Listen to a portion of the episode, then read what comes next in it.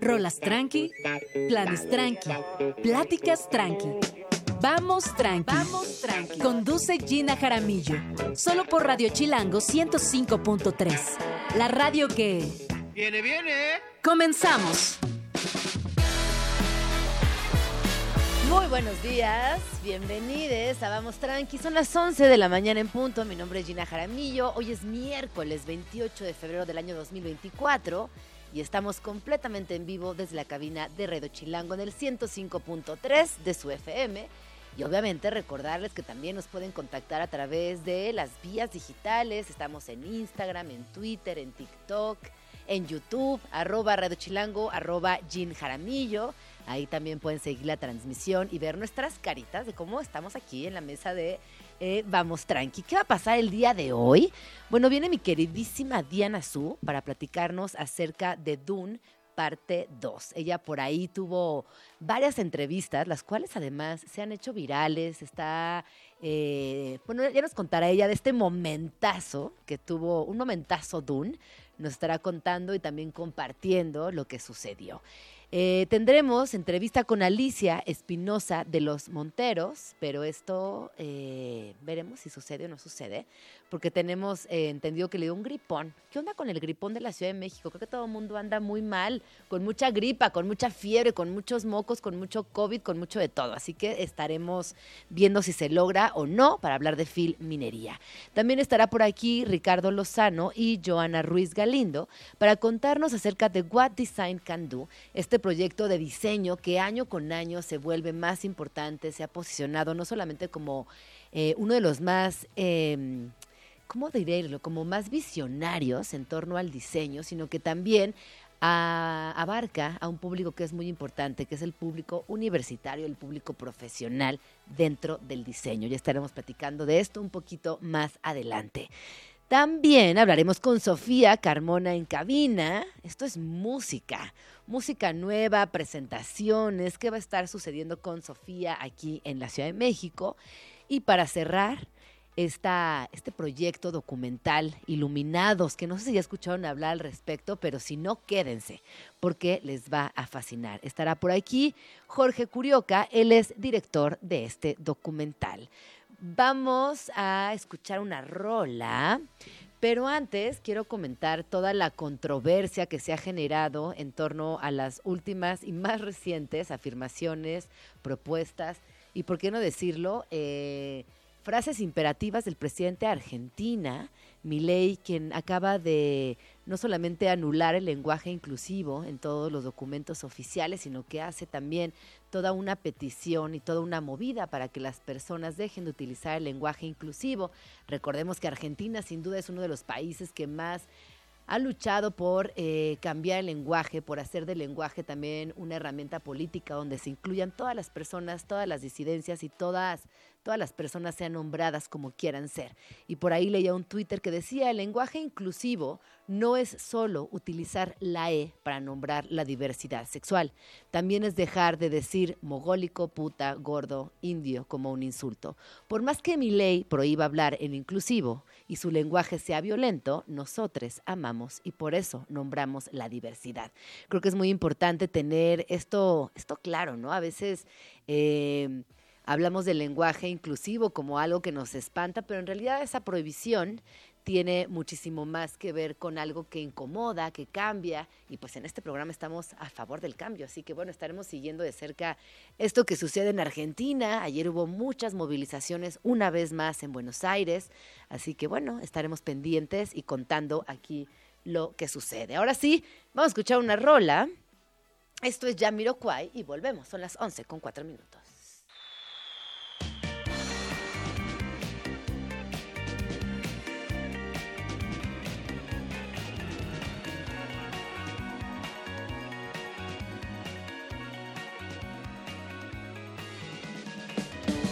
Escríbenos en Twitter, o Twitter, o X, o X, o como le quieras llamar.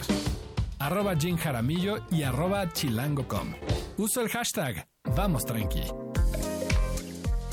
Esto que acabamos de escuchar fue Contigo de los Amigos Invisibles. Esa banda me gusta mucho. Ojalá pronto tengamos oportunidad de verla hace un rato, hace un rato que no que no los vemos. Vino aquí el bajista, vamos tranqui, nos la pasamos muy bien. Son de estas bandas que siempre, siempre da mucho gusto escuchar. Y sobre todo que caen bien, ¿no? Como que hay, hay momentos en el día que las rolas caen perfectas y sin duda esta de Contigo, de los amigos invisibles, nos cayó muy bien. Iba a decir los amigos imposibles, pero no, los amigos invisibles. Eh, el día de ayer también platicábamos eh, que hay muchas noticias que a veces dan mucha tristeza, ¿no les pasa? Yo voy a ser sincera y anoche me fui prácticamente pues muy, muy bajoneada a dormir. Hoy ya cambió mi energía, ya estoy en otro estado de ánimo. Pero seguramente habrán visto esta noticia que está sucediendo en el Estado de México. Resulta que el juez Juan Manuel Alejandro Martínez Vitela fue exhibido en redes sociales al absolver a un hombre que abusó sexualmente de una menor de cuatro años. La justificación era muy poco creíble. Él decía, bueno, es que la chiquilla no está diciendo exactamente a qué hora, en qué lugar y en qué horario sucedió este acto.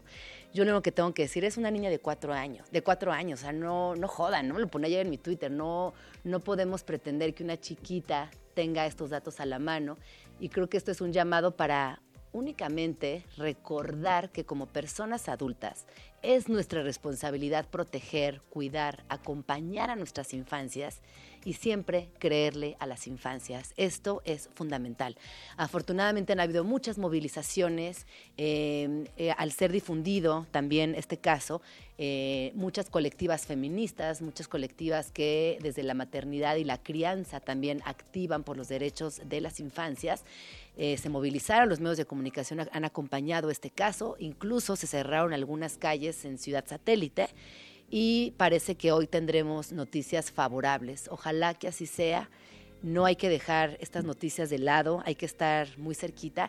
Y obviamente yo como mamá no puedo no ponerme en ese lugar, no puedo no imaginarme lo que debe estar pasando esta mamá, así que también todo mi cariño y todo mi apoyo a ella, que está luchando como cualquiera de nosotras lucharíamos por el bienestar, la salud y la justicia por nuestras hijas. Así que un recordatorio para siempre, siempre creerles a las infancias, porque lo que nos digan está sucediendo.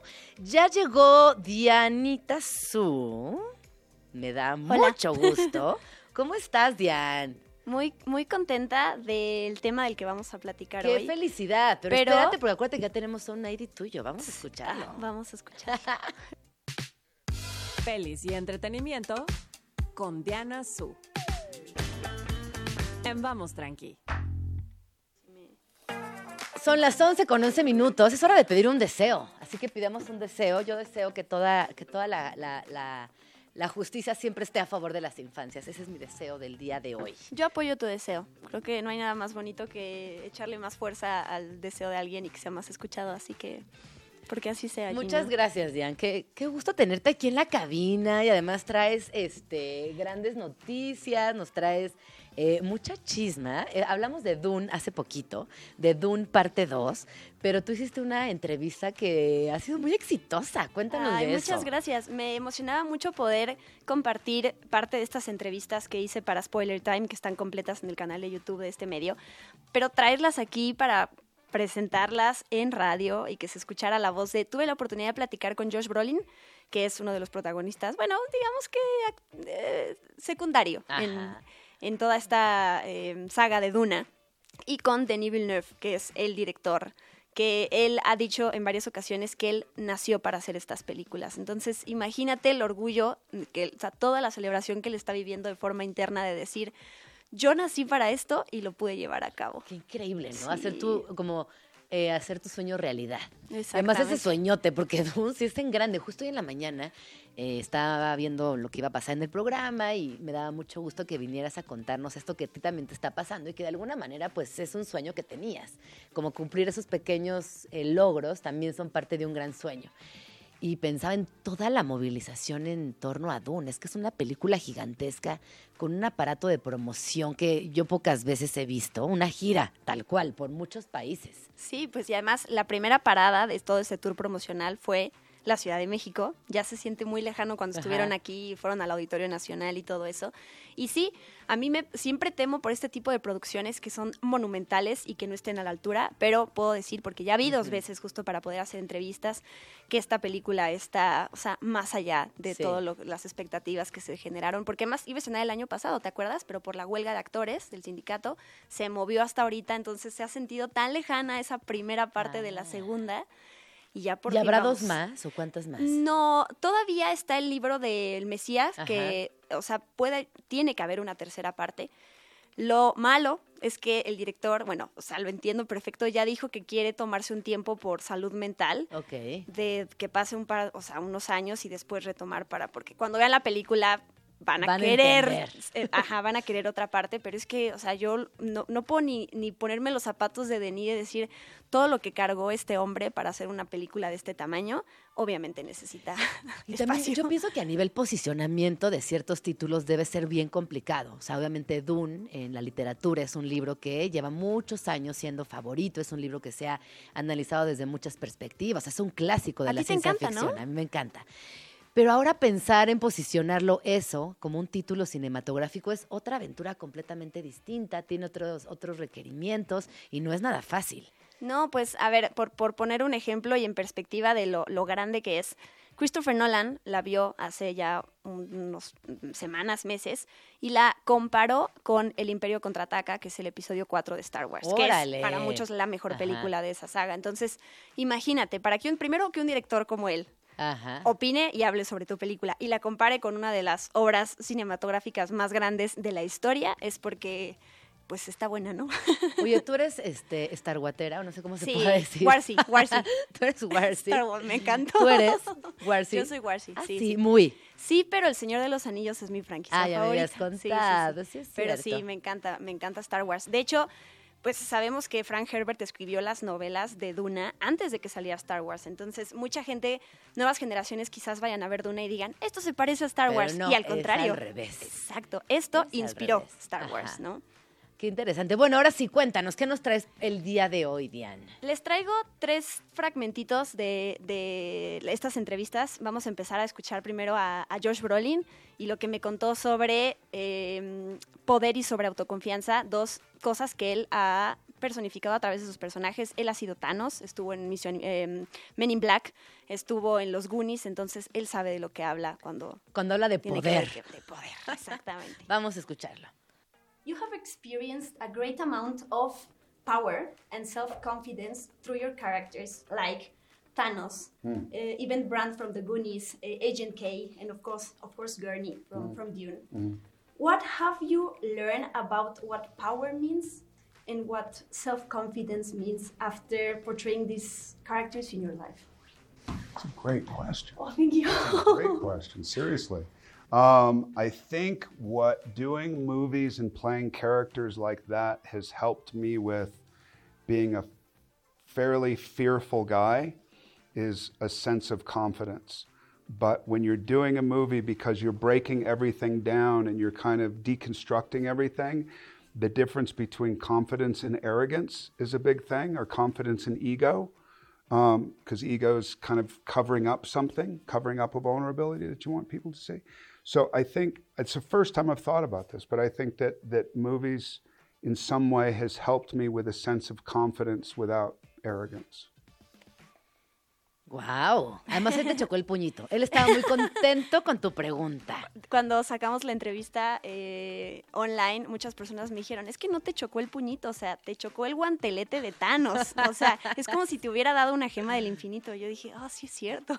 Qué, qué lindo. Sí, me, me impresiona porque parte de su respuesta, él admite que es una persona temerosa. Y nunca hubiera uno pensado que alguien como Josh Brolin, con los personajes que interpreta, se puede describir a sí mismo como temeroso, ¿no? Y cómo estos personajes lo han ayudado a tener confianza sin caer en la arrogancia, como dice su ego. respuesta, y en el ego, me parece, o sea, increíble. No, como que se mantiene humilde. Humildad, Exacto. Se mantiene humilde. Oigan, si Thanos se mantiene humilde, por favor. ¿No? Como una Todos cucharada podemos. de ubicación. Ubiquémonos un poquito. Mi, mi- la segunda eh, pregunta y respuesta que vamos a escuchar es de Denis Villeneuve, que es el director de, de Duna, parte 1, parte 2, y tiene que ver con eh, cómo ha sido la colaboración que ha tenido él junto con sus actores, ¿no? Que es lo que él ha pedido de ellos y cómo él está abierto a esta relación creativa de, ok, yo quisiera lograr esto, ¿tú qué aportas dentro de tus Que conocimientos? hay algo que se percibe desde afuera con Dune y es que pareciera que el cast se lleva muy bien, como que lo disfruta, como que son amigues, como que hay algo ahí muy bonito sucediendo que obedece obviamente que son jóvenes todavía y lo dan absolutamente todo, creo yo, y que sí es una gran, gran película, quizás la más grande película para la mayoría de estos jóvenes actores. Pues sí, porque además yo que estuve en la conferencia de prensa y que escuché otras conferencias de prensa alrededor del mundo, no dejan de agradecerle a Denis, así de gracias por haberme elegido. Es que imagínate, tener, ¿cuántos años tendrán? ¿30? Y ser parte del cast de Dune. Hasta o sea, menos, sí, ¿no? Hasta Sí. menos. Ajá. Sí. Así que bueno, vamos a escucharlo. you have an amazing cast in your movie and i am amazed that every time each of them talks about the movie they cannot thank you enough for including them in the movie. So i want to ask you about the behind the scenes the process and the dynamic of sitting down with them and talking about the character while you allow them to give something new while you are also teaching them or like showing them what you want to achieve when you make casting, you want to build a relationship. It's an encounter with, a, with each actor as its own. It's a it's a little planet in itself. I love when uh, I want to bring specific things, but there's nothing that brings more joy in my heart than when the actors bring great ideas that will inspire me as I'm shooting. It's like a, it's a relationship. It's a creative relationship. That's what I love about cinema. It's the idea of of, uh, of uh, creating poetry together. Cuando él dice bring great ideas, en realidad habla del cine, pero yo creo que en todos los procesos creativos y en todos los equipos donde se fomenta algo en torno a las ideas, suceden estas grandes ideas y qué lujo poder trabajar así, ¿no? Sí, y esta frase que dice al final de es lo que amo del cine, la idea de crear poesía juntos.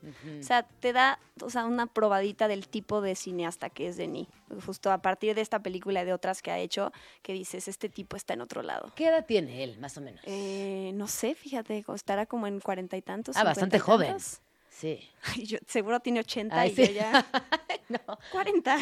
tiene 56 años. 56, 56 años. Sí, es joven. Pero se sí ve, es sí, joven. se- se- se- es joven, pero es tragaños, exacto. Es Así que por tragaños. eso pensábamos que era más joven. No, pues nos encanta, ¿no? Su forma, su forma de ver, de pensar y de compartir las ideas. Y de tener como esta posibilidad de estar vivos al mismo tiempo que un director como este, ¿no? O sea, hay generaciones de, ok, yo crecí con las películas de Martin Scorsese, ¿no? Eh, nosotros poder decir, estamos disfrutando el cine de un Christopher Nolan, de un Denis Villeneuve, digo, por poner un ejemplo de, estas, de esta película de la que estamos hablando, se me hace increíble porque quiere decir que hoy en día, no, me- me- a mí me, me, me molesta cuando siempre tenemos que compararnos con el pasado y decir, todo lo bueno ya se hizo, ¿no? Y como el decir, no, también hoy en día estamos creando y estamos superando y estamos haciendo cosas, bueno, haciendo ello, ya adjudicándome. No, por supuesto, estoy haciendo pero cosas muy Denis lindas. está haciendo cosas muy padres. A ver, y luego eh, tenemos ya para cerrar otro de los fragmentos. Sí, eh, esta es una, una pregunta que le hice a los dos, pero nada más vamos a escuchar la respuesta de Josh Brolin, que tiene que ver con el desierto. Denis, en sus películas, en Sicario, en Arrival, eh, le gusta mucho este escenario del desierto. Y entonces le pregunté a él y le pregunté a Josh Brolin, ¿cómo es que tú conectas con un entorno de esta manera y te cambia? Porque yo soy, cuando, y, y lo que me contesta Josh Brolin es, no solo con el desierto, sino con el mar, cuando estás ahí, lo abrumador que es ver esa emo- emotividad frente a ti te cambia, porque te acuerdas de que eres una cosita insignificante en el mundo y eso no te lo da más que el experimentar el vacío, experimentar la línea infinita del desierto, experimentar el silencio, ¿no? Cómo te cambias no solo después de hacer una producción, sino también a nivel conexión con la naturaleza y eres Sí. otro. Fíjate que yo amo la naturaleza. Creo que pues todos los seres humanos podemos afirmar esto, ¿no? Amamos la naturaleza. Pero sin duda, creo que te he contado, Diane, para mí el desierto sí tiene unas implicaciones que son inabarcables. O sea, no hay palabras para traducir lo que a mí personalmente me genera el desierto. Te puedo decir que cuando estoy ahí, no solamente entro en unas reflexiones profundas, o sea, chillo. A mí el desierto me conmueve de una manera muy poderosa. Más que el mar, más que las montañas, más que la nieve, el desierto a mí me, me abraza. O sea, hay algo en el desierto que es muy profundo. Por eso también amo Dune, porque hay algo que, que, que sí alcanzo a leer que tiene el desierto que es muy, muy, muy mágico. Qué me gusta. Me gusta ir el día. desierto. Sí, vamos a escucharlo. Nature can teach us a lot about ourselves. Mhm. And I think that when we connect with the environment, we have this kind of introspection journeys. Totally. And talking about the desert in Dune and how silence and void and this infinite line that you don't see where Totally. it ends. Totally. What has the energy of the desert in Dune transform you in, in A any lot. kind of way? A lot. A ton. And I think it's the same thing that I get from the sea. Why I like California. Not everybody likes California. I love California. I love Mexico in that way. And the same thing goes when we were in Abu Dhabi or even Jordan and Wadi Rum, where we would be out in the middle of nowhere. We would get up and, at night when before the sun came up and we would go and go and we'd walk and walk and walk. And you're tired and you're surviving in some form, you know what I mean? Even though you're doing a production, you're still surviving. And there's something that makes you feel so small, but by the time you leave, you don't want to leave because there's something about that quiet and that silence that becomes intimate in you. It was a very life changing uh, moment for me. Pues ahí está, ¿no? Lo que nos va transmitiendo también en sus palabras. Sí, que me, me encanta porque ahora que va a estrenar de una parte 2, estas entrevistas sirven como para complementar la experiencia de la gente de, ok, por eso a mí me gusta preguntar de, ok, no, hables, no me hables de tus personajes, sino háblame de cómo fue tu experiencia y cómo te transformó. Y cuando la gente va, vea la película, se van a sentir hasta más conectados con ellos, Claro. ¿no? Qué, qué buena entre- qué buenas entrevistas, qué buenas preguntas te aventaste. Vamos al corte y regresamos para que nos cuentes un poco más, comentar la peli y seguir hablando del desierto que amamos. No se vayan. Estás escuchando Vamos tranqui. con Gina Jaramillo en Radio Chilango. Son las 11 con 29 minutos. Está conmigo aquí en la cabina Diana Su, que como saben es periodista de entretenimiento y colaboradora de cine en Vamos Tranqui. Ya escuchamos la gran entrevista que hiciste con eh, personajes fundamentales de Dune, el director y uno de los actores, eh, Josh Brolin, y ahora nos vas a contar de todo lo que viene para Dune, que ya estrena mañana. Sí, ya, no, no puedo creer, o sea, a mí se me hizo una espera larguísima para ya poder, ahora sí oficialmente presentar de una parte 2 y decir, ya va a llegar. No se preocupe, no vamos a decir ningún spoiler, ¿no? No quiero que nadie deje de escuchar ahorita Ajá, ajá. la estación porque no. Yo solo quiero eh, decirles que si la primera película les pareció eh, enorme, esta segunda es monumental. Ajá. Eh, tuve oportunidad de verla en una sala de cine IMAX, que es como la recomiendo, ya saben, la pantalla más grande. Y literal, el nivel de vibración, tanto emocional como físico. O sea, emocional de cómo sales súper conmovido de la película, pero además el sonido, ¿no? O sea, cómo vibran las butacas, cómo vibran las paredes. O sea, de verdad, sí es de esas experiencias que sé que es muy cliché decirlo, pero las tienes que vivir en el cine. Em, y leía yo un dato curioso que se me hizo muy, muy interesante para compartir ahorita. Cuando Frank Herbert escribió la, la novela y se publicó, se decepcionó un poquito porque la gente veía a Paula Atreides como un héroe. Y él dice, pero Paula Atreides es un antihéroe, es un, es, un, es un personaje muy oscuro. Entonces, Denis, sabiendo esto, siendo fan de la novela desde hace muchísimo tiempo, lo- logra darle ese aspecto mucho más oscuro a Paula Atreides en esta segunda película para realmente eh, ejemplificarnos por qué un mesías, ¿no? Porque esta figura y para los fanáticos se puede volver algo tan pues tóxico y tan oscuro, ¿no? Entonces, cuando vean esta película van a ver como esa, ese- esa cucharita que metió Denis justo para poder eh, darle, resignificar un poquito a Paula Atreides en esta segunda película y lograr ese mensaje que quería transmitir el autor de, de la, en la primera vez, ¿no? Entonces, eso se me hace increíble. O sea, es, es justo ese proceso de colaboración que él dice, de yo soy fan de tu obra, la voy a respetar y la voy a honrar, pero te escucho y sé que querías lograr y transmitir, entonces quizás ahora yo lo puedo hacer hoy en día. Qué increíble. Qué ¿no? increíble. Me da, me da mucho gusto que por fin haya llegado Dune a la pantalla grande. Me parece que se tardó. Se tardó demasiado para ser verdad, pero creo que llega también un momento donde la tecnología también nos permite ver esa Dune que nos podríamos imaginar mientras leíamos los libros. Así que pues, todo cae en su momento y es perfecto. Se estrena el día de mañana, pues prácticamente en todos los cines, porque está Sí. anunciada por todos lados. Así que bueno, no habrá pretexto para que no la vean este fin de semana de ser posible, que nos vayan contando qué les pareció. Sí, por favor, vayan a ver de una parte 2. Incluso si no vieron, si no vieron la primera o si no les gustó tanto por el ritmo, porque sé que es una película densa, esta, o sea, el- el- les gustan las películas de ciencia ficción, de fantasía, de el bien contra el mal, de veras que, o sea, esta película tiene para todos, tiene nuevos actores, ¿no? Personajes que no habíamos visto en la pasada, que ahora sí se muestran acá. Austin Butler, Elvis. Ajá, que- Austin Butler, no, cuéntame o sea, de él. Para mí es de lo mejor de Es la súper película. buen actor ese chavo. Es muy buen actor, es muy Sí. buen actor. Yo, sí. yo temía por su, eh, por su trayectoria, como que lo veía demasiado Elvis en la vida real, pero creo que con esto también se sacude un poco ese, ese, ese, ese- esa mochilita de Elvis, ¿no? Totalmente, porque además en esta película interpreta a un villano, uno de los villanos, un sociópata, que totalmente te olvidas de Elvis. Y ahí es cuando te das cuenta que el trabajo de un actor pues es- lo alcanzó, o sea, lo, lo logró porque se pudo desprender de ese personaje que le dio premios y que le dio reconocimiento Ajá. internacional, pero el talento está. Oye, ¿y él, él desde chiquito es actor? O sea, es de estos niñitos actores. Sí, es, es, es, él, o sea, justo su papel donde que lo hizo destacar es Elvis. Pero sí, él ya tiene varios papeles chiquitos en otros lados, solamente que es, pasa como, no sé, Kristen Stewart o como Robert Pattinson, que eh, una, la gente los tiene, ya sabes, casados con unos personajes que hicieron hace mucho, que hoy en día hasta los actores se ven a sí mismos y dicen, ya por favor, Ah, déjenme sí. compararme, o sea, no Sí. me vas a dejar, a dejar crecer, por favor. Eh, pero sí, Austin Butler en esta película es, o sea, espectacular. Florence Pugh también se suma. Christopher Walken es el emperador que se menciona en la primera, pero no había salido. Ajá. Y entonces aquí está.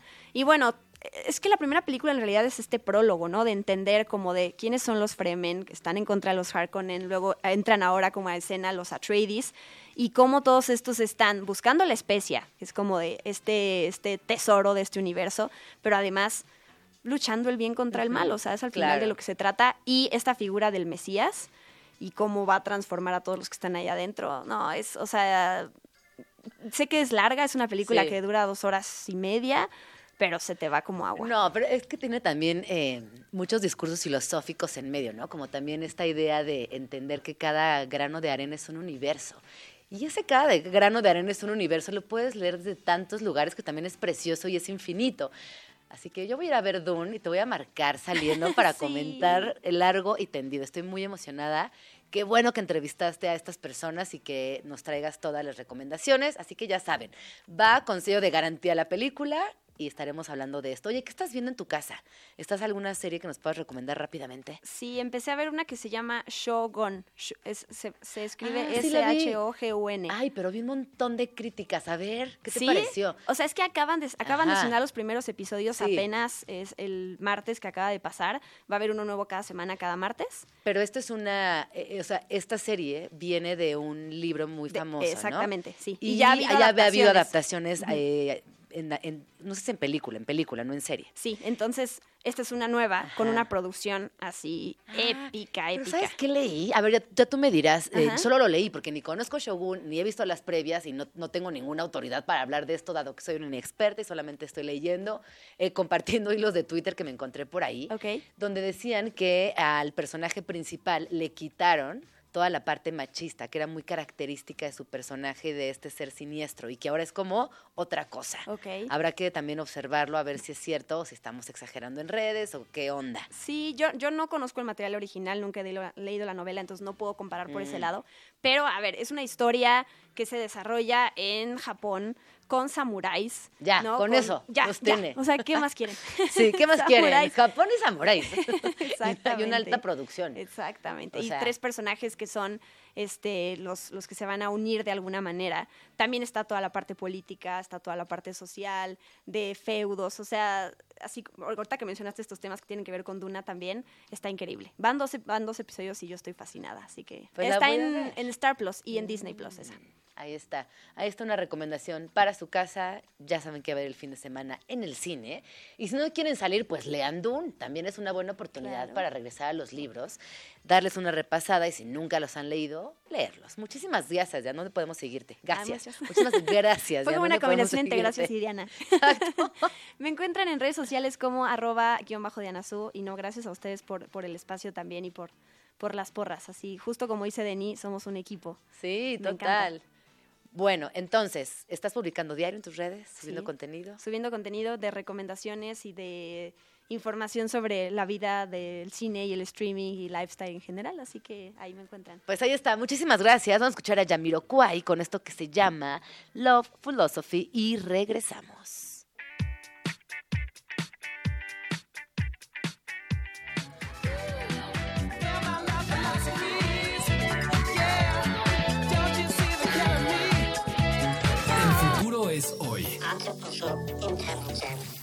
El futuro es hoy. Lo que se nos viene. Son las 11 con 40 minutos y cuando hablamos de diseño, obviamente hablamos de una parte de la historia bien importante, en Vamos Tranqui hemos hecho un gran reconocimiento a todo lo que ha sucedido con el diseño a lo largo de la historia de la humanidad, porque el diseño prácticamente ha acompañado a la humanidad no solamente a resolver situaciones cotidianas en, en- en lo llamado usos y costumbres dentro de la historia, sino que también a la postre, sobre todo a partir del modernismo, y ahorita veremos con, con mi siguiente invitado, se posiciona en un lugar donde también lo estético es fundamental para su existencia, para este acompañamiento de la vida como hoy la entendemos.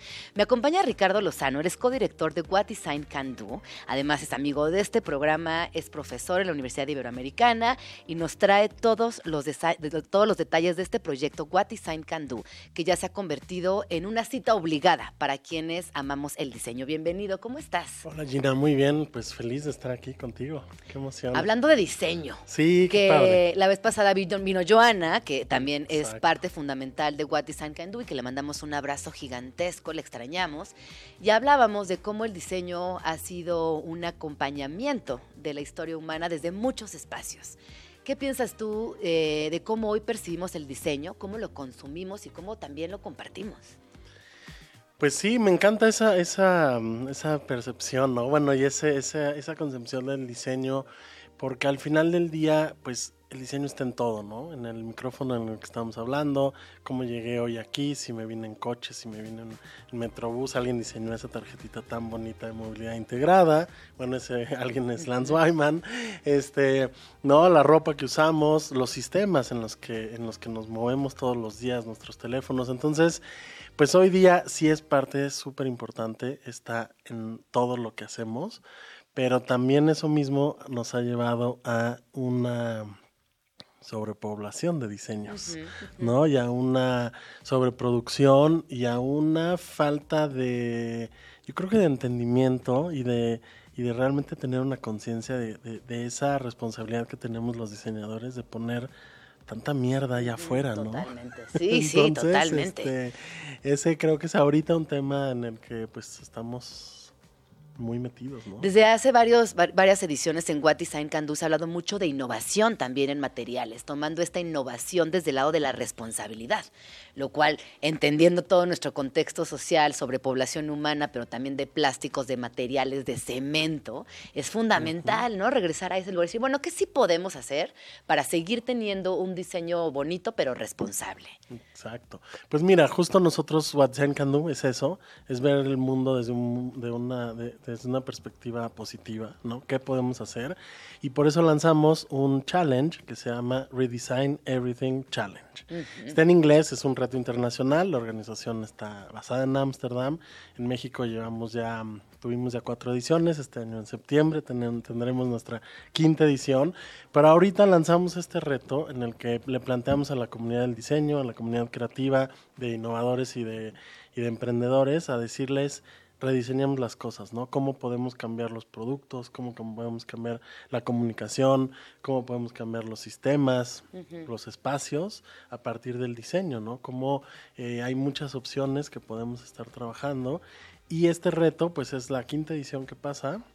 El año pasado tuvimos el Make It Circular Challenge, en donde tuvimos 13 ganadores, de los cuales dos fueron mexicanos. Eso nos hace muy, muy felices. Nos sentimos muy orgullosos. Sí, Ajá. buenísimo. Y justo este, pues es ese replanteamiento, ¿no? De entender también nuestros contextos. Uno de estos proyectos es en Tijuana, que es un, un- una reconstrucción del, del- de un espacio que era un, un espacio, un- una cañada, que se volvió un espacio público que siguió funcionando para que el agua siguiera su curso, pero en vez de volverse un lugar de delincuencia, se volvió un espacio público para el barrio, ¿no?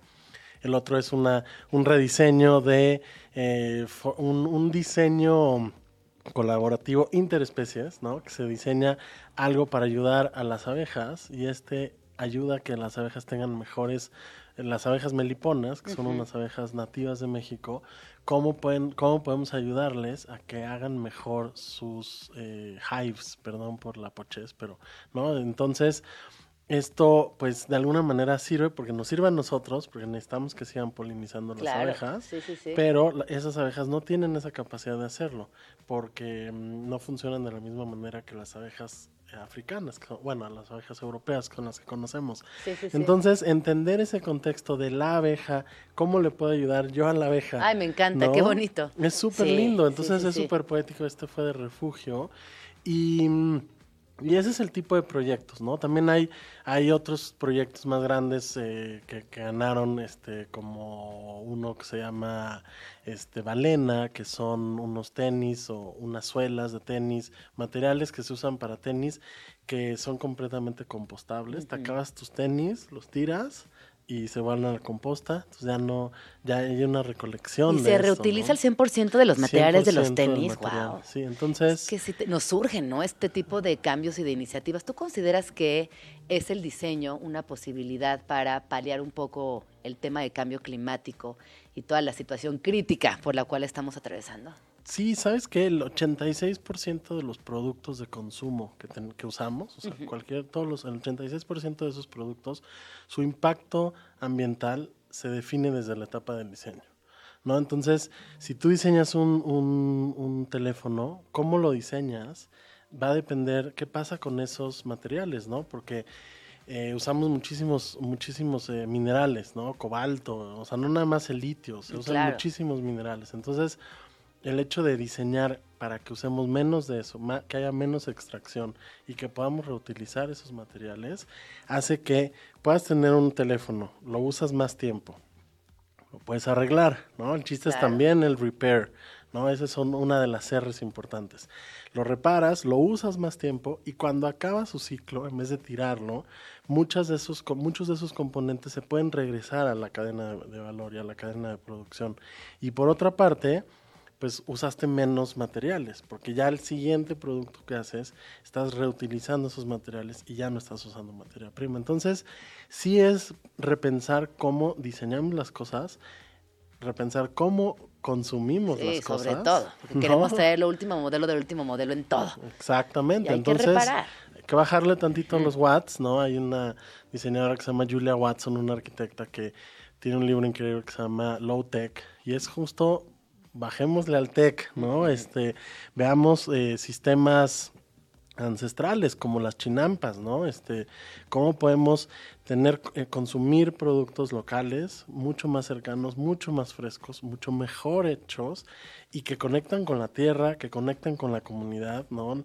Xochimilco pues podría abastecer si estuviera al 100% al 50% de la población de México en temas de lechugas, de hortalizas, de muchas, de muchos alimentos que tenemos, ¿no? La misma milpa, o sea, nos hemos olvidado de nuestro maíz, nuestra calabacita, nuestro frijol, que eso pues mantenía al pueblo mexicano nutrido y, y no con estos sobrepesos que pues nos dan las harinas refinadas, ¿no? Entonces, Pero también tenemos como el síndrome del fast, fast Sí, food, sí, sí. fast fashion, ¿no? Como todo nos surge, todo está a la mano, no nos importa la calidad, no nos detenemos a reflexionar.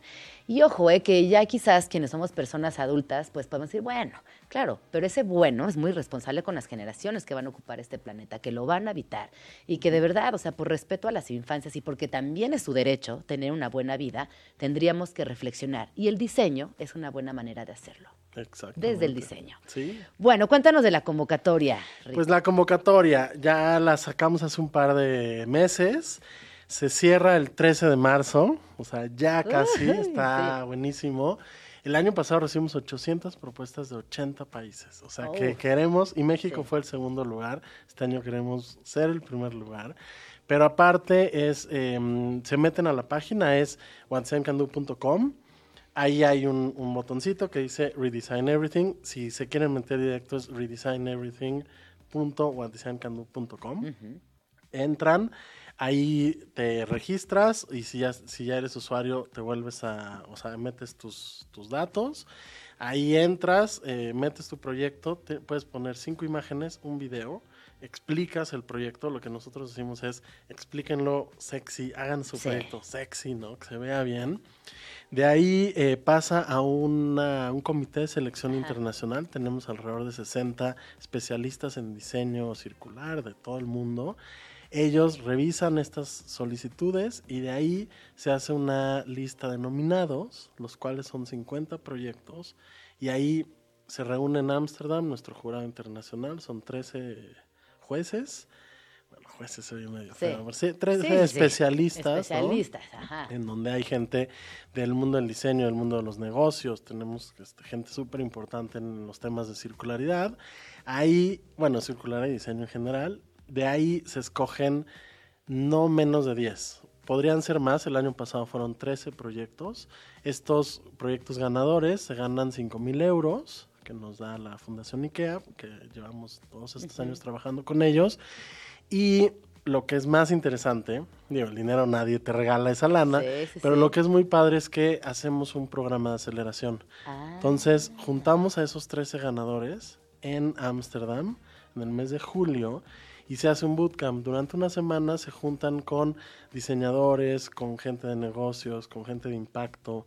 Hablamos de eh, muchos temas de marca, temas de registro de marca y así. Entonces, eh, toda esa semana están ahí, llegan, eh, tienen un coacheo de un actor, bueno, un director de teatro que les enseña a presentar sus proyectos y el viernes de esa semana presentan en el Stedelijk Museum su proyecto, un pitch de tres minutos frente a un público Guau. general, padrísimo. Y, este, mm, y después de eso, eh, todo el año llevan este programa con mentores. Se les escogen varios mentores a todos los proyectos y los están apoyando para todos los temas de los que necesiten más ayuda, ¿no? Muchas veces, pues bueno, somos una organización de diseño, obviamente apoyamos mucho con temas de diseño, pero también en temas de impacto, ¿no? ¿Qué impacto tiene tu proyecto? ¿Hasta dónde puede llegar?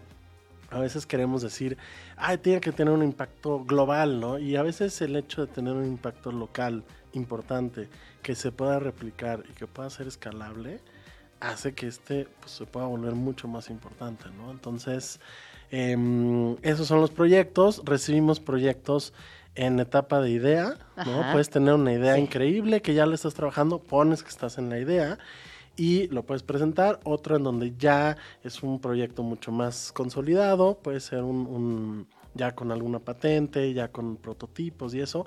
Y otro que ya es un, un- un- una startup o una empresa ya establecida, ¿no? Entonces, Me encanta. de Está- uno a sí. mil empleados. No, y además, eh, claro que es una oportunidad para todas las personas que están inmersas en el en la disciplina del diseño, pero también para conocer gente, para conectar, para ver qué está sucediendo en otros lugares del mundo. Y lo más importante, que te enseñan a cómo realizar tu proyecto, porque a veces la parte creativa no es suficiente. Y sucede en el diseño, y sucede en las artes plásticas, y sucede en la música y en la literatura. Esta parte creativa que para quienes tenemos más desarrollada esa parte de nacimiento, la otra nos cuesta mucho trabajo. Entonces que alguien venga y te apoye, y te diga por dónde, y te dé tips claves, y te diga cuáles son las herramientas para que tu idea creativa se transforme en un negocio que además aporte algo a la sociedad, es incalculable. Exacto. Sí, justo el año pasado tuvimos un proyecto de la Ibero que se llamaba La Desta, que es un, un proyecto que ganó también, por ejemplo, en Inédito de Design Week. Es un proyecto hecho por los alumnos de la Ibero, en donde es, una, es un biomaterial hecho de limón, pero el limón es del que sobra de cuando le echas a tu taco. Ya ves que el taco te lo dan en un papel de estraza o en un plástico en, las, en la calle. Entonces este lo que se trató es un proyecto circular porque los limones que pues, tú le echas a todo el mundo le A echas todo- a, a su todo. taco, agarras el limón, lo exprimes y lo tiras. Acá reusamos esos limones y con esos limones se hace este papel que se llama la desta. No, me encanta. Bueno, ¿dónde podemos seguirles? Por favor, ya nos tenemos que ir, así que rápidamente, redes sociales. Redes sociales WDCDMX GNP, está larguísimo. Eh, What Design Can Do también es nuestra cuenta global. Nos pueden encontrar en Twitter, en Instagram y en la página tenemos un blog y unas revistas digitales que estamos sacando para hablar de estos Reconnect, Redesign, Rethink, Reimagine, cómo eh, involucrarnos y entonces los invitamos a todos a que participen, a que se metan, vean este, lo que estamos haciendo y rediseñemos el mundo. Rediseñemos el Mundo. Muchísimas gracias por venir. Ricardo Lozano, codirector de What Design Can Do y amigo de este programa. Vamos al corte y volvemos. Gracias. Estás escuchando Vamos Tranqui con Gina Jaramillo en Radio Chilango. Vamos a escuchar esta rola que es de los Pet Shop Boys, que es estas bandas que no importa cuándo, dónde y en qué momento las escuches, siempre las puedes reconocer por este sonido tan característico. Esto se titula Loneliness y volvemos.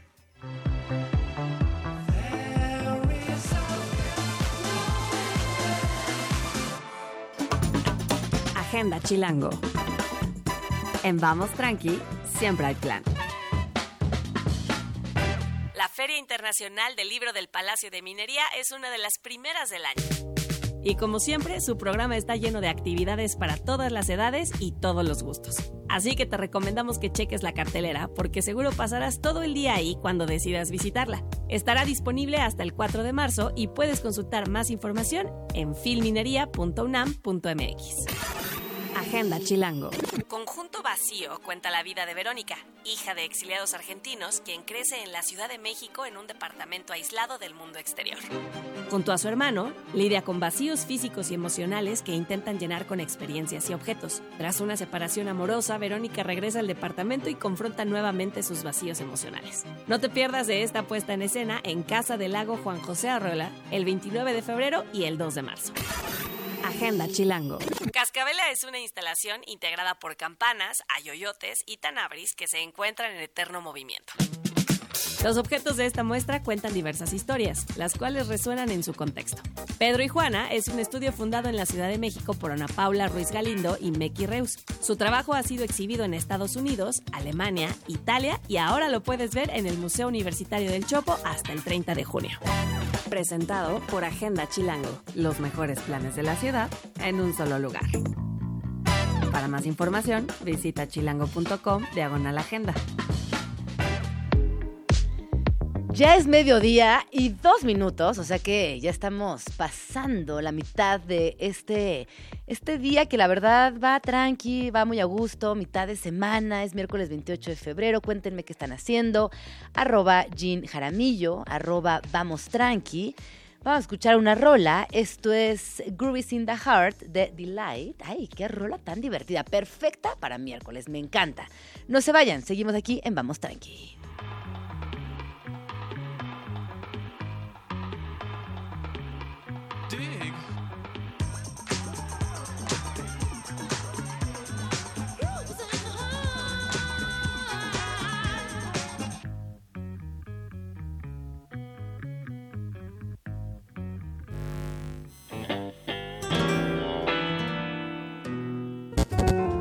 Música en vivo en Vamos Tranqui. Seguimos aquí en Vamos Tranqui, ya saben que nos pueden encontrar en arroba Jean Jaramillo, arroba Radio Chilango con el hashtag Vamos Tranqui. Y es momento de escuchar música, música en vivo aquí en la cabina. El día de hoy me acompaña Sofía Carmona. Eh, estoy muy emocionada porque no vive en la Ciudad de México, está aquí de pasadita y decidió visitarnos en Vamos Tranqui. ¿Cómo estás, Sofía? Bienvenida. Hola, muy bien. Gracias por recibirme, estoy muy contenta, yo también. Oye, a ver, cuéntanos, tú eres de Mexicali, vives en Guadalajara y ahorita estás en la Ciudad de México haciendo un poco de promoción y compartiendo tu proyecto. Sí, exacto. Justo llegué hace una hora, o sea, me traje casi casi la maleta y la almohada pegada porque mi vuelo salió súper temprano. Pero sí, vine porque estoy abriendo el concierto, bueno, la gira de Susana Cala. Entonces mañana toca aquí y pues decidí llegar desde hoy para alcanzar a visitarlos también. Oye, está, está bien interesante platicar contigo y entender cómo siendo tan joven, tú tienes 23 años, tienes una carrera que va muy rápido, que has tenido muchos éxitos y que de alguna manera también te está posicionando en un espacio donde muchas mujeres hoy están construyendo desde la música. Sí, pues digo, em, pues sí, tengo 23 y justo también de eso habla un poquito la canción que al ratito les voy a tocar y, y todo lo que, lo que estoy escribiendo porque siento que también no sé, como que sí estoy muy chiquita, pero al mismo tiempo siento que no soy tan chiquita y al mismo tiempo siento que tengo que tener la vida resuelta, pero al mismo tiempo siento que ni el caso. Entonces como que es una edad súper confusa porque, pues sí, justo como que estás en ese limbo y quieres ir rápido, pero, ay, o sea, no, no, no, hay prisa, no hay prisa y, y, siento que a veces nosotros solitos como que a esta edad nos, nos ponemos como un como metas eh, muy específicas que cumplir.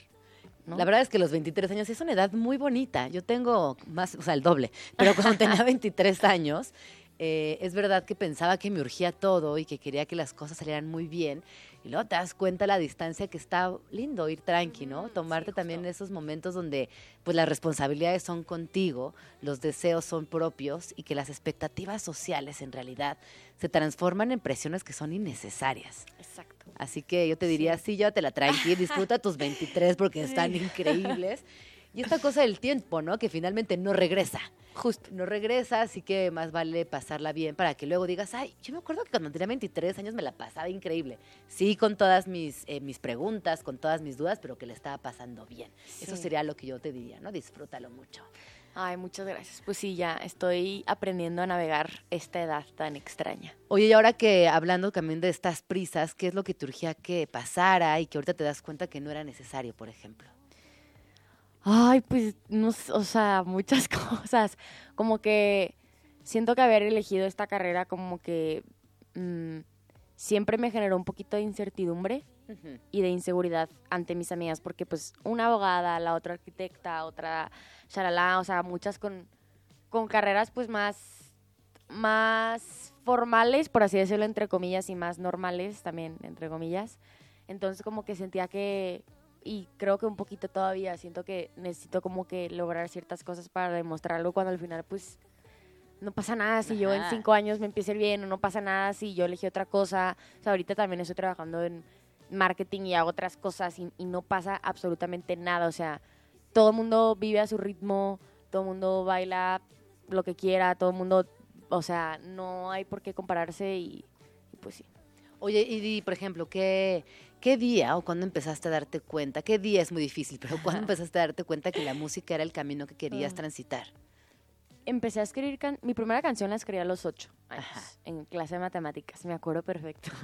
¿Y de qué hablabas a los ocho años? Ay, no sé, ni me acuerdo, o sea, me inventaba moríos ahí que ni existían. Claramente. roma- romántica. Ajá. Romántica desde Sí, chiquita. Mi papá se traumaba de que, ¿a quién le estás escribiendo? Y yo, papá, te juro, a nadie. O sea, a nadie le estoy escribiendo. Pero, no, nada más me gustaba rimar. Y Ajá. me gustaba cantar y ni, o sea, yo escribía lo que fuera. Pero yo creo que así como bien, bien a los 15. Y luego me empecé a meter a muchísimos concursos de canto y así. Y ahí fue cuando dije, ay, esto me está gustando más de lo que esperaba. Y ahí empezaste ya como la trayectoria profesional. Pues en forma. profesional, más en forma yo diría que a los 20, Ajá, 19, ajá. 20. Tengo Ok. 23, o sea, muy reciente. Oye, ¿qué Sí. dirías eh, siendo mujer, siendo, siendo jovencita, llegando también, ¿no? Moviéndote constantemente de Mexicali a Guadalajara, luego a la Ciudad de México, ¿qué dirías que es lo más difícil o a los retos más fuertes a los que te has enfrentado?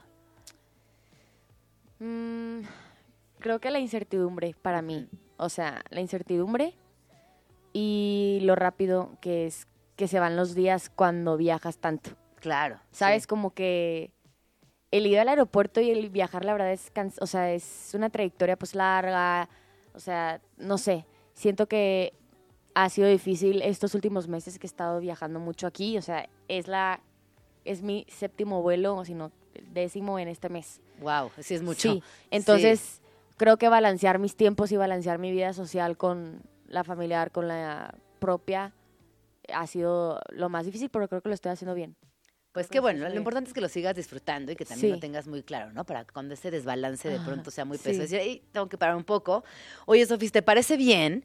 Pues vamos a escuchar esta rola, Algo está cambiando, que justo habla de, pues, de tu momento en la vida y de qué más. pues algo está cambiando. Creo que, creo que el cambio es la única constante. Entonces, si el cambio es la única constante, pues mejor hazte amigo del cambio. O sea, ya no le tengas miedo, ya no te aferres, ya... O sea, yo soy súper arraigada en, en muchas cosas y, y últimamente me, me está dando cuenta pues de que las cosas cambian y no pasa nada. Entonces, pues soltar un poco y fluir. Entonces, de eso habla la canción y espero que les guste mucho. Pues vamos a escucharla. Si quieres, pasa al foro eh, Ay, que está aquí enfrente. Que ya saben que cuando tenemos música en vivo en la cabina, eh, lo que normalmente hacemos es eh, transitar del foro A al foro B. Ay, sí, ya le puse nombre. y vamos a escuchar esta canción que, como ya nos, ya nos explicó Sofía Carmona, habla del cambio. Eh, si es una constante, si hay que amigarla, sí creo que hay muchas posibilidades para tener un mejor vínculo con el cambio, que a veces asusta. Tú me dices cuando estés lista, Sof. Va. Dale, ahí acomódese como tú quieras. Apenas lo noto, primer día de otoño y el tiempo se me pasó. Casa tan fría ya no se siente mía y duele decir que no. Que ya no me mueve lo que un día me movió. Algo está cambiando y ahora me pregunto hoy. Todos tratan de encajar y no lo entiendo. Nadie sabe realmente qué está haciendo. Ya me gusta lo que veo en el espejo. Algo está cambiando. Y si caigo y me muero en el intento, si no entiendes mi camino, pues lo siento. Por lo menos escribo mi propio cuento. Algo está cambiando. Un pedacito. Ay, muchas gracias. No, a ustedes. Oye, además es muy importante mencionar que si quieren escuchar la canción completa, la podrán escuchar mañana 29 de febrero en el Indie Rocks, que es este foro que además yo creo que se ha convertido en un emblema de la Ciudad de México, eh, en la colonia Roma, muy bien ubicado, tiene este tamaño que so- que como que se presta a una intimidad, pero con un público un poquito mayor. ¿Estás emocionada con la fecha de mañana? Sí, la verdad sí estoy, no te voy a mentir, sí es la fecha que más me, me puso nerviosa. Y más porque justo eso que dices, o sea, sí es, o sea, sí, sí es un gran lugar. y, Sí, sí, sí. y aparte me encanta la Roma y me encanta México. Y cada que canto aquí me da vida. O sea, me da vida, estoy nerviosa, pero muy emocionada. Entonces, si quieren escucharla en vivo, mañana ahí voy a estar. Este, abriéndole a Susana Cala, que también es una gran artista, que también es mujer y también pues está haciendo cosas muy padres. Oye, eh, pensar en, en la juventud, pensar en, en esta responsabilidad que a veces también las personas adultas les ponemos a ustedes como los, eh, los actores principales del cambio, quienes tienen que hacer eh, dinámicas sustanciales para que las cosas se transformen. ¿Cómo se siente ser una chava de 23 años en el pleno 2024? Pues sí coincido con lo que sí coincido con lo que dices, pero también estoy de acuerdo que, no- que los jóvenes somos el cambio. O sea, es verdad, somos la siguiente generación y, y creo que está en nuestras manos pues tratar de hacer lo mejor que podamos para, para hacer de este lugar un mejor, o sea, un mejor lugar. Y creo que simplemente con ser amable y ser empático y ser, o sea, una persona que transmita paz y le desee el bien a los demás, ya con eso, o sea, se los prometo que ganamos bastante. O sea, si no tienes nada bueno que decir, no lo digas, solo di cosas que sumen y así poquito a poquito creo que se puede lograr un cambio. O sea, creo que muchas veces pensamos que tenemos que ir a marchar todos los días, todos los viernes, pancartas para hacer un cambio, cuando a ver, no, o sea, el cambio empieza desde tu entorno y en tu trabajo y en tu casa y con tus amigas. O sea, entonces es poco a poco y, y sí tienes razón. Entonces, Oye, ¿qué dirías que les preocupa también a las personas que, que hoy están en las artes y que tienen tu edad, ¿no? Entonces en la música, pero imagino que convivirás con artistas de otras disciplinas también. Pues de otras disciplinas no tanto, fíjate. Sí estoy rodeada con mucha gente que está en la, en la ambiente musical. Ajá. Eh, pero creo que... ¿Cuál es la pregunta? Que sí que nos preocupa. Pues a mí me preocupa... Bueno, me preocupa porque estamos hablando que ya estamos soltando, ¿verdad? me preocupa. No sé, como que siento que está un poquito estereotipado el medio. Ok. ¿no? Entonces yo decía Ajá. de que "Ah, es que van a pensar que, que no, que soy una loca y que tal, así. Y más con mis papás, ¿no? Que también pues, son ya de otra generación y mis abuelos y así. Entonces creo que eso era algo que a mí me preocupaba, no sé a los demás. Y un poquito sí me sigo preocu- preocupando, pero ya no tanto porque pues existe gente buena en todos lados. Sí, o sea, eso es verdad. Y así como hay gente mala en el medio, también hay gente mala siendo doctor, siendo abogado, siendo Ujú, arquitecto. Entonces ujú. creo que el no predisponerte a juzgar me ha servido mucho. Qué bonito. Y ya no me... como que me... La gente que te juzgue por eso, es algo que me digo, es porque es gente que está sesgada y gente pues que no da la oportunidad de conocer. Totalmente. Bueno, Sofi, ¿dónde podemos seguirte? ¿Cuáles son tus redes sociales? Estoy en todas mis redes sociales, si no me equivoco, como sofiacarmona.c en Instagram, en TikTok creo que también. Bueno, ya no puedo subir canciones con esto de que quitar. Ya sé. Pero de todas maneras ahí a veces Ah, blogueo. claro, ya no puedes subir rolas. Ajá, O sea, puedo subir cantando acústico, Ajá. pero no puedo subir como la canción. Pero da Por- igual, no lo ajá. necesitamos. Sí, o sea, sí. no pasa nada. Acústico, así como antes, todo está perfecto. Claro. Y me pueden escuchar en todas las plataformas digitales. No, porque también como que los sellos discográficos ahora tienen muchos candados y está cambiando también la cosa. Está, Está bueno, cambiando, está pero- cambiando. Pero no pasa nada. Nos Sí. adaptamos al cambio y hacemos lo mejor que podamos. Bueno, entonces mañana, 29 de febrero, estarás en el Indie Rocks. Eh, aquí, ¿A partir de qué hora si quieren llegar la- al concierto? Creo que abren puertas, si no me equivoco, como a las 8. Entonces yo creo que ocho y media voy a estar cantando para que lleguen temprano. Pues muchísimas gracias No, por a venir ti. a Vamos Tranqui, por cantar y por compartir estos minutos con las personas que nos escuchan. No, muchas gracias a todos. y que todo mañana salga increíble. Gracias. Vamos a escuchar eh, una rola. Esto es Connection de Elástica. Regresamos. Vamos tranqui.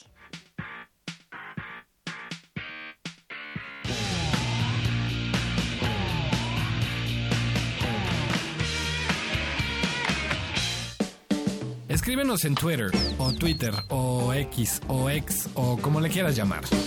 Arroba Jim Jaramillo y arroba chilango.com. Uso el hashtag Vamos Tranqui. Son las 12 con 22 minutos. Estamos aquí de regreso en Vamos Tranqui, que ya saben que todos los días de 11 a 1 de la tarde, eh, pues llevamos música. Fíjense que a mí, en lo personal, me gusta mucho cuando tenemos eh, música en la cabina. Les quiero recomendar una gran, gran ilustradora que desde ayer estoy pensando en ella, que es Amanda Mijangos, que búsquenla por ahí en sus redes sociales. Creo que a veces, o al menos a mí me, me pasa, cuando ando medio agobiada, eh, e intento leer, pero no puedo, o intento escuchar música, pero me distraigo, me, me gusta también ver ilustraciones, ver arte. Y Instagram se ha convertido para mí, al menos, en una plataforma donde me permite conocer muchas ilustradoras, eh, ver su trabajo. Y lo que hace Amanda Mijango, yo creo que lo van a disfrutar mucho. Eh, ella hace ilustración y también a veces hace otros soportes, ¿no? O la aplica en otros soportes, como la cerámica. Pero si ustedes se van a sus redes, van a encontrar poesía hecha ilustración. Maneja una paleta de colores muy sobria, eh, tiene una contención de, de sus personajes dada por el color donde no son estas grandes difuminaciones, sino justo a partir de lo más concentrado, donde tiene una personalidad y destaca esa fuerza y ese talento que tiene para, para hacerlo. Síganla, yo creo que ahí va. Ay, y también algo que tiene muy bonito, eh, ahorita que estoy recorriendo un poco su trabajo, es que rescata de las tradiciones mexicanas algo que es muy potente. De repente aparece por ahí una, una mamá con su hijito en el rebozo, unas trenzas largas, unos ojos negros muy, eh, muy profundos, y luego tiene también estos momentos como más poéticos, donde vemos una flor, un diente de león, que, que, pues, son como unas, unas floristas que siempre van salt- saltando, ¿no? Ya sea porque le soplamos o porque, o porque tienen esta, esta personalidad de, sí, de saltar, donde com- la composición también, como estos pelitos, pues las hace muy entrañables. Eh, ha acompañado varios libros, ha ilustrado muchos, muchos libros, entre ellos Arrullo de Luciérnagas, que son nanas en lenguas originales de Puebla, que este es un libro precioso, precioso, precioso. Eh, así que bueno, búsquenla, síganla.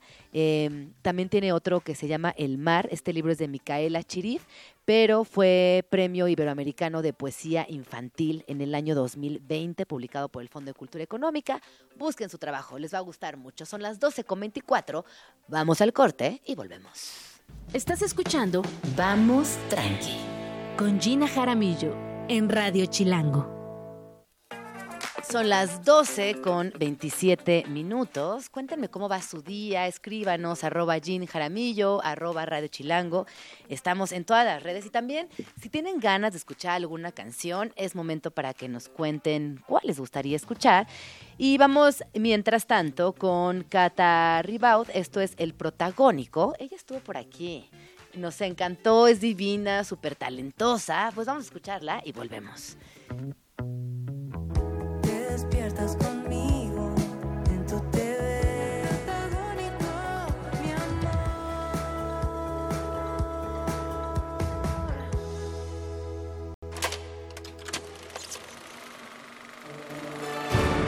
Agenda Cine.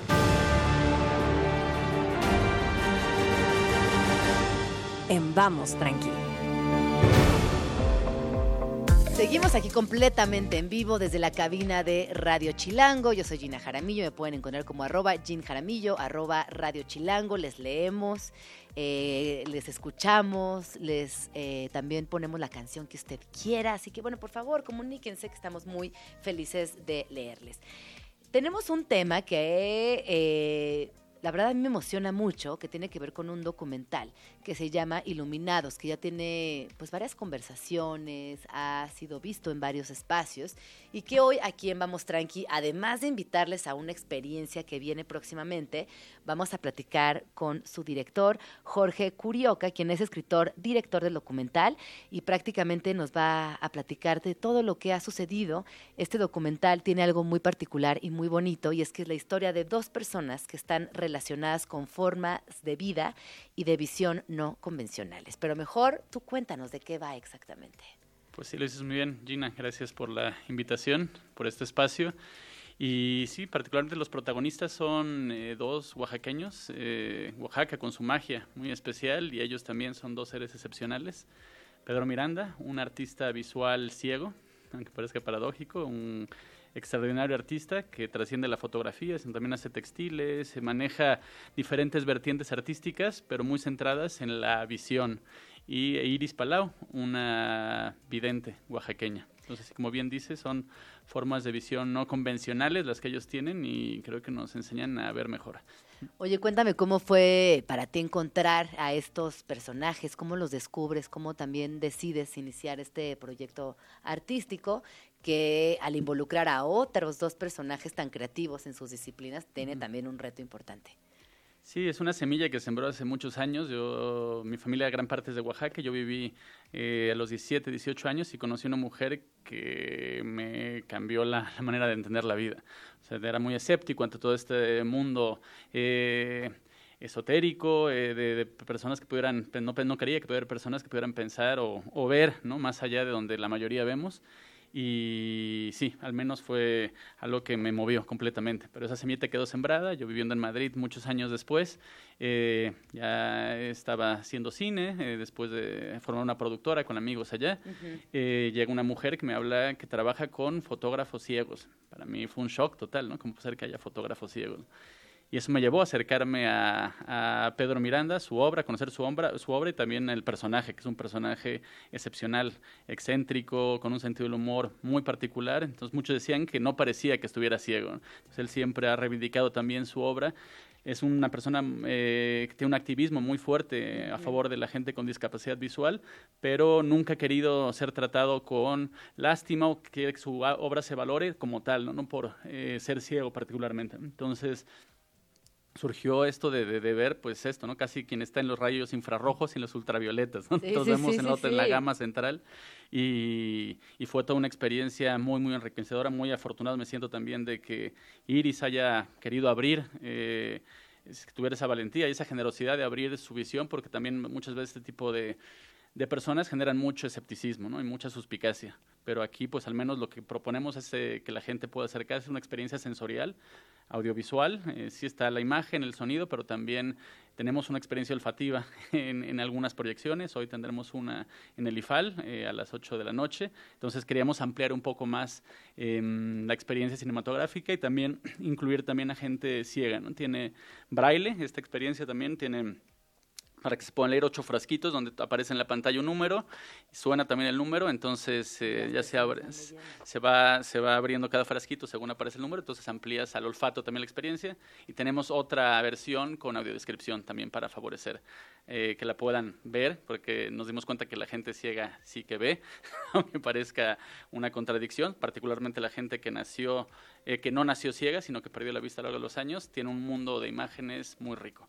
Oye, cuando hablas de la- la- el escepticismo que tenemos la mayoría de las personas en, en- en la, la palabra ver, ¿no? Cuando pienso en ese ver, ¿qué nos han permitido ver? ¿O quién nos dice qué sí ver y qué no? Y, y también ese escepticismo me imagino que tiene una, una herramienta que va de la mano del control. Es muy fácil decirte hasta dónde sí puedes ver y hasta dónde no y que lo demás lo anulemos porque así funcionamos mejor. ¿Cómo ha sido para ti también poder ver esas otras posibilidades? Sí, eh, ha ampliado la mirada y lo que nos hemos dado cuenta también es que quien ha podido ver la película, al menos, primero pues la experiencia, ¿no? Si Es una película que tiene, apela mucho a los sentidos, eh, es una película que creo que merece mucho poder verse en cine, ahora que estamos volviendo del COVID y, y poder eh, eh, volver a la cueva, la experiencia cinematográfica colectiva también, Eh, pero creo que sí, eh, la, la sensación es, o la, el aprendizaje muy grande, que hemos vivido, todo el equipo, que es un equipo muy íntimo, muy cercano, es nos ha ampliado la mirada, la visión. O sea, lo, como bien señalas, ¿no? Hay eh, una, una intención de, pues vemos hasta aquí, hasta acá, ¿no? Pero a veces tenemos esta reticencia de creer, ¿no? Que un ciego pueda ver, por un lado. Eh, Sí, hay un mundo muy rico de imágenes donde sueño, imaginación, memoria se entremezclan de una manera fascinante, muy distinta a la que tenemos nosotros. Y por otro lado, que haya personas que puedan ver en otras capas de la realidad, de nosotros mismos y, y poder también abrirnos a, a esas experiencias, o sea, eh, a ser receptivos a esas otras formas de visión. Oye, sin que nos cuentes, de de además, para obviamente ir a las salas de cines y ver iluminados, sí nos gustaría que nos dieras un adelantito. ¿Qué, cómo se encuentran estas personas? ¿En algún momento se tejen? ¿Están a la distancia? ¿Qué pasa entre tus personajes? Eh, sí, antes de la película, eh, antes de, de- de que empezáramos la filmación, no se conocían estas dos personas, estos dos grandes personajes, personas y ahora amigos, eh, Iris y Pedro. La magia del documental, la magia de Oaxaca, la magia que, que a veces eh, uno eh, tiene la fortuna de, de recibir es que hubo una química muy especial primero con la hija de, de Iris, Isamar, que entró a trabajar con nosotros detrás de cámaras. Pero es un- una persona tan particular, excepcional también en su manera de ver el mundo, que hizo una química inmediata con Pedro y decidimos que pasara adelante de las cámaras. Entonces, eh, y, una, y lo pueden ver en la, en la película, eh, tiene una conexión extraordinaria. Y esa conexión formó una especie de vértice, y cuando ya un vértice cuando se conocen ya eh, Pedro e Iris, para que Iris le pueda hacer pues una lectura, que una, una consulta a Pedro, y ocurre algo que no quiero adelantarles para que lo vean, pero ocurre algo excepcional en el encuentro de ellos dos, cómo se entremezclan sus visiones, que es algo que tratamos también de, de formar en la película, en la edición, en la mezcla, y no solo ve- ver la vida por fuera, sino meternos en su visión. Y particularmente ahí ocurre algo, algo extraordinario en su encuentro. Qué bonito. Oye, y es que es verdad, ahorita que dices que la magia de Oaxaca, sí es cierto, ¿eh? Quienes hemos tenido la oportunidad de ir a Oaxaca, sí es un lugar, me cae, que llegas y sientes una vibra distinta. O sea, sí es un lugar muy mágico, además de que es muy bonito, que es muy colorido, que comes delicioso. Sí hay algo muy particular, muy mágico en ese lugar. Y que además cuando conoces a las personas que son oaxaqueñas de nacimiento y que son personas que defienden mucho lo, lo propio, te emociona también estar cerca de ese poder de lo colectivo. Sí, eh, un lugar que sí puedo decir muy regionalista, pero con, con razón. Hay un Sí, orgullo oaxaqueño muy grande. Gran parte de mi familia es de ahí. He tenido un. Mi vida está muy ligada a Oaxaca, pero más allá de, de lo que me corresponde a mí, que sí hay algo que conecta muy fuertemente, es que creo que es una- un lugar con muchos claroscuros. Ujú. O sea, pues es un lugar con mucha luz, pero también puede tener mucha oscuridad. Entonces, eso fue lo que también.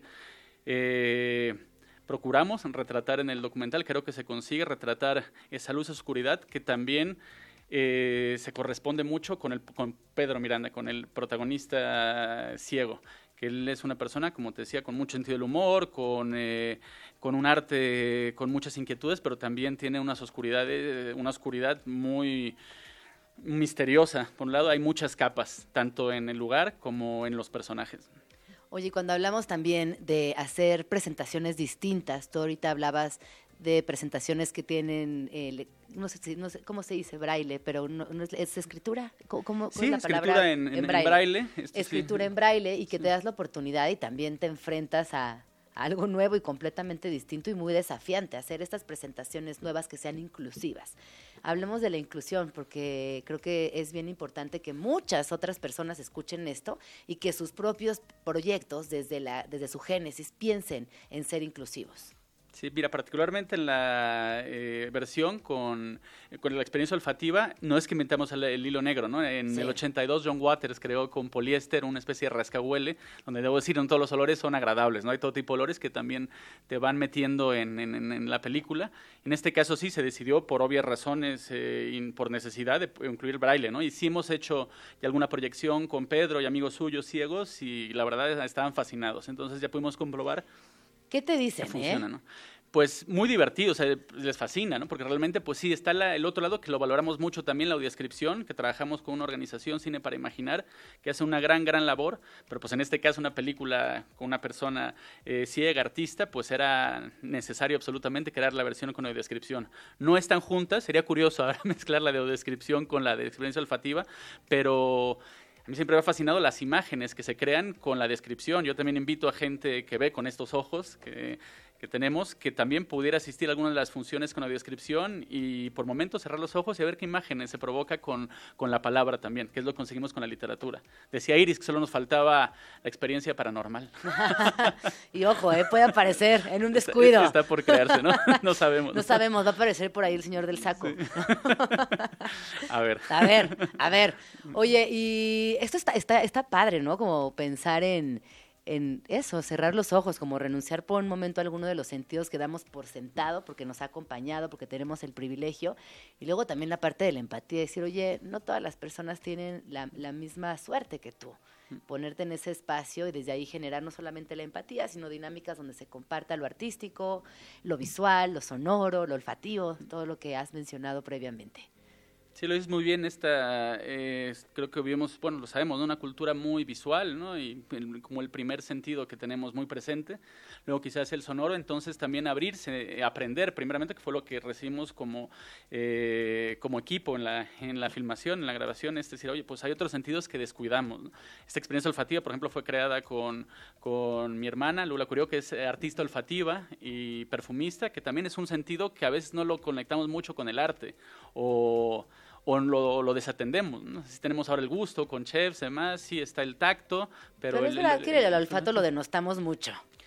Es Y- verdad esto que dices. Y es el sentido más primitivo y el que nos entra más, el cerebro reptiliano y el, también en donde está la seducción, donde hay, ahí es, es, es un, un sentido que no puedes, que no te permite engaño, ¿no? Posible, ¿no? Ajá, totalmente. y que además eh, no, no puedes, como, ah, bueno, voy a cerrar los ojos, no puedes cerrar la nariz. Sí, no puedes dejar de respirar, a lo mejor respirar con la boca, ¿no? Sí, sí, sí. Pero eventualmente te va a llegar mucha información de manera Sí. muy subconsciente a través de, del olfato. Entonces nos emociona mucho haber podido crear esta, esta experiencia también eh, olfativa y ampliar, ¿no? De- más allá de lo audiovisual, que es el área en la que, en la que me des- desenvuelto, también ampliarla a otros, a otros sentidos. Oye, y durante la, la filmación, durante ya el, el- el hacer tal cual la peli, eh, ¿cómo fue? ¿Cómo, ¿Cómo la pasaron? ¿Qué rescatas de esos días que hoy ya son lejanos? Porque ya estás en otra parte de tu proyecto donde son las presentaciones y invitar a las personas a que la vean y que te den feedback. Pero cuando regresas a, a ese lugar de la filmación, ¿qué, qué nos compartirías? Pues es eh, un atesoro, que lo dices muy bien, a veces uno no sabe cómo va a atesorar los recuerdos, ¿no? Cómo va, porque también hay mucha intensidad, lo hicimos con muy pocos recursos en la filmación, luego sí hemos recibido mucho apoyo para la postproducción y para la distribución, que es muy importante, pero el hacerlo fue un equipo muy, muy pequeñito de gente, Frodo García Corn, el fotógrafo, eh, Marta, eh, productora y editora también de la película, el sonidista Aldo y Samar, que estuvo delante y detrás de las cámaras, entonces formó una pequeña familia, una pequeña tribu, que también permitió un acercamiento, que es lo que me gusta, es mucho el documental, poder acercarte, meterte literal hasta la cocina de, de- de las personas a las, que, a las que retratas, que te abren las puertas de su alma y de sus casas, de su vida, y, mm, y se formó una dinámica muy bella, que ahora atesoramos mucho, ahora nos gustó mucho en, la- en la- el estreno en Oaxaca, pues también compartir con Iris, con Pedro, con, con Isamar y con toda la gente que participó en el documental, que sienten muy contentos, muy satisfechos y que recuerdan con mucho eh, pues, con alegría, disfrute, que atesoran eh, en su memoria hay un recuerdo muy bello de, de la filmación, del encuentro y, y permanece la relación que tenemos eh, con esta gente, que es muy bonita. Oye, Jorge, y tú también has tenido participación constante e importante en teatro. ¿Encuentras algo similar ahí? De- ¿Descubriste que puedes encontrar un hilo que conecte estas dos facetas personales?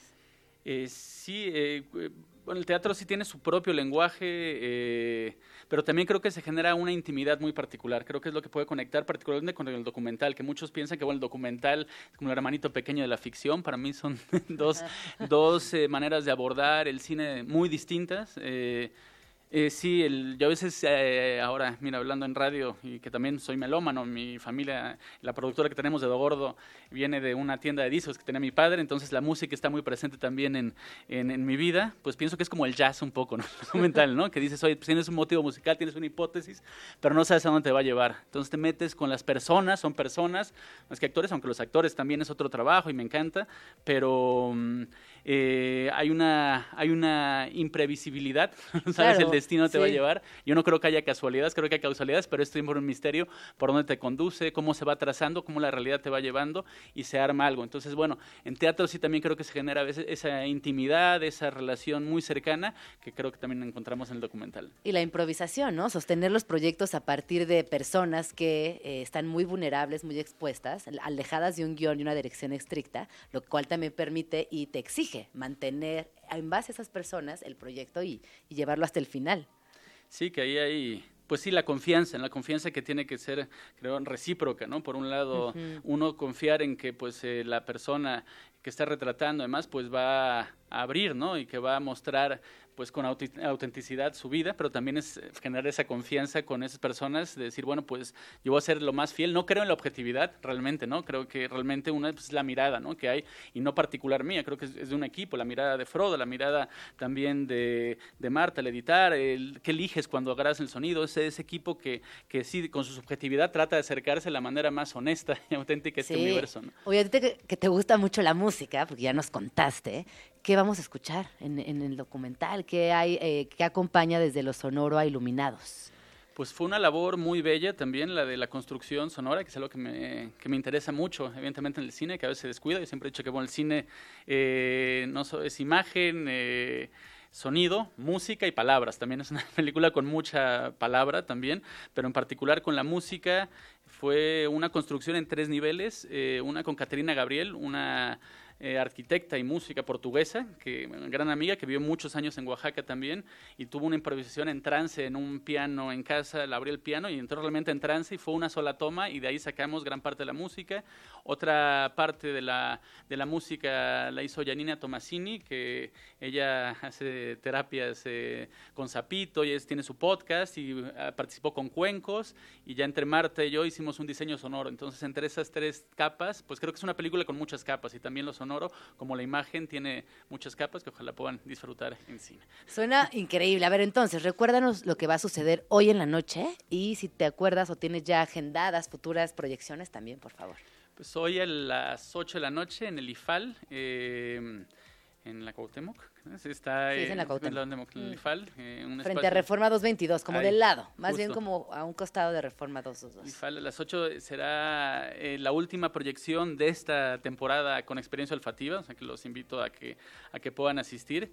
Eh, y va a también estar, sigue sus proyecciones en Cinemex, eh, Casa de Arte, creo que es en Insurgentes, en Cine Tonalá, siguen algunas proyecciones, eh, en la Casa del Cine, en el Film Club Café y creo hay también en eh, la Cineteca en el Centro Nacional de las Artes. Ah, bueno, pues hay, hay muchas posibilidades de verla. Ya toda, a todas las personas que estamos aquí en la cabina se nos antojó, nos dieron ganas de ver iluminados y pues felicitarte también por abrirte la posibilidad de generar nuevas experiencias sobre algo que ya conocemos, ¿no? Que es el cine. Siempre es un riesgo, así que muchas felicidades también por, por tomarlo y, y por lo que veo, quedaste contento. Muy contento y muchas gracias por la invitación y por este espacio. Oye, eh, redes sociales, ¿dónde podemos eh, enterarnos de lo que estén sucediendo, de lo que estén haciendo, perdón? Sí, está en, en- tenemos en, en Instagram de, de Do Gordo. Eh, alrededor no sé muy bien el. el Es arroba de Dogordo guion bajo productora. Que qué buen nombre de Dogordo para una productora. Me encanta, de Dogordo. Justo antes del- Eh, La evolución también vino mucho con el dedo gordo. Y ese era el nombre de la. a ver, cuéntame cómo que la evolución de qué? Pues se, se, se habla, ¿no? De, de que gracias al, al dedo gordo, al pulgar, eh, el hombre pudo evolucionar por El poder opuesto. sujetar, ajá, el pulgar opuesto por poder sujetar, pero también antes del mundo likes ya estaba. Esa fue la, el nombre de la tienda de, de discos de mi papá. ¿Dónde estaba la Gordo. tienda de discos de tu En papá? Cuernavaca empezó, en Plan de Ayala. Ah. Él iba para informática, iba a hacer cosas, pero dejó dejarlo todo, quiso ser músico. No, al final no pudo ser músico, dijo, si no quiero ser músico, no voy a ser músico, al menos quiero vivir de la música. Qué Entonces seguimos onda. la estela. Muy perfecto. Pues ahí está, nos vamos con los dedos gordos arriba. Muchas gracias por haber venido a Vamos Tranqui, Jorge Curioca, escritor y director del documental Iluminados, que ya escucharon que lo pueden ver en muchos, muchos espacios. Gracias y pues nos vemos por ahí en alguna de las proyecciones seguramente. Muchas gracias. Nos vamos, se acabó el programa. Eh, yo soy Gina Jaramillo. Muchísimas gracias por haber acompañado esta transmisión. Nos escuchamos mañana en punto de las 11 de la mañana. Los dejo con Nacho Lozano en Esto no es un noticiero y después ya saben, pues toda la programación de la estación. Gracias, gracias, mil gracias. Que tengan una mitad de semana tranqui. Pásenla bonito.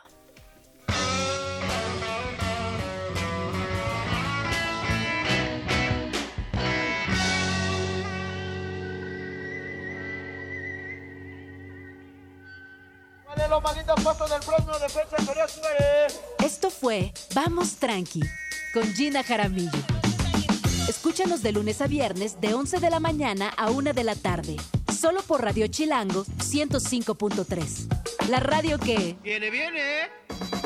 Radio Chilango, Radio Chilango 105.3 FM. La radio que... Viene, viene.